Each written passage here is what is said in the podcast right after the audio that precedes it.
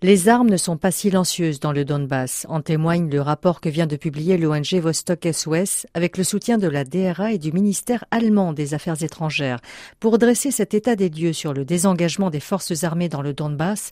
Une équipe s'est rendue sur place en décembre dernier. Yulia Choukan, maîtresse de conférence à l'université de Nanterre, y a participé.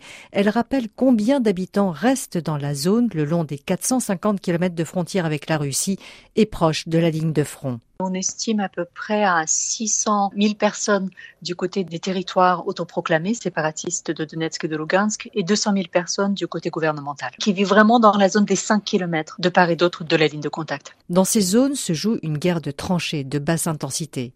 C'est là que les organisations comme le CICR, le Comité international de la Croix-Rouge, continuent de venir en aide aux populations qui sont restées malgré le conflit qui dure depuis cinq ans comme l'explique Martin Schwepp, directeur du CICR pour l'Europe et l'Asie centrale. Beaucoup de services de base ont été interrompus euh, au fil des années. Ça touche par exemple l'approvisionnement en eau ou en électricité qui est régulièrement touché par euh, les hostilités et qui laisse donc des centaines de milliers de personnes pour des périodes euh, sans eau ou électricité ou chauffage où on essaie de tout faire pour rétablir au plus vite ces services-là, mais aussi que les personnes ont besoin de traverser cette ligne pour accéder à des services tels que euh, leur pension ou d'autres services euh, étatiques. Ils doivent donc traverser une, euh, une, ligne de contact qui est fortement minée, qui les expose à des risques et où il y a très régulièrement aussi des affrontements. La situation est très différente entre les trois zones de désengagement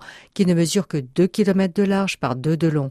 Mais le problème principal, c'est l'insécurité, rappelle Yulia Choukan. Ce qu'on a vu dans le cadre de notre mission, que la présence policière qui était annoncée comme étant 24 heures sur 24 dans ces zones-là, c'est pas du tout le cas. Il n'y a pas de policiers qui patrouillent en permanence. On est dans un contexte de guerre où il y a une énorme méfiance vis-à-vis de l'ennemi, d'un côté ou, de l'autre. Et donc, il y a toujours des tentatives d'investir plus de terrain, de rentrer dans les zones démilitarisées, de les investir. Et donc, ça accentue ce problème de, sécurité.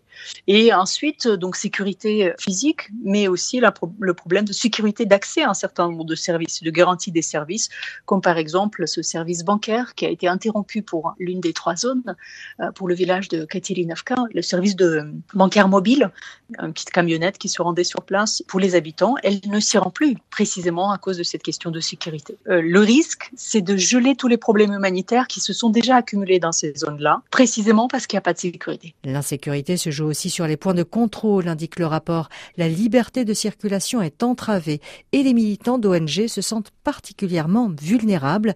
Leurs maisons sont d'ailleurs plus souvent ciblées par des tirs un certain nombre d'activistes pro-ukrainiens, donc de simples résidents de ces localités, mais qui se sont mobilisés à partir du début de la guerre et qui défendent clairement une position très pro-ukrainienne dans ces territoires, se sont en effet menacés, reçoivent des menaces par téléphone ou des menaces tout simplement verbales, qui, dans le cadre des engagements, seront nécessairement obligés de quitter ces zones-là. Le rapport auquel a participé Yulia Choukan fait un certain nombre de recommandations pour garantir la paix et la sécurité, mais il manque encore la volonté politique des deux acteurs l'Ukraine et bien sûr la Russie.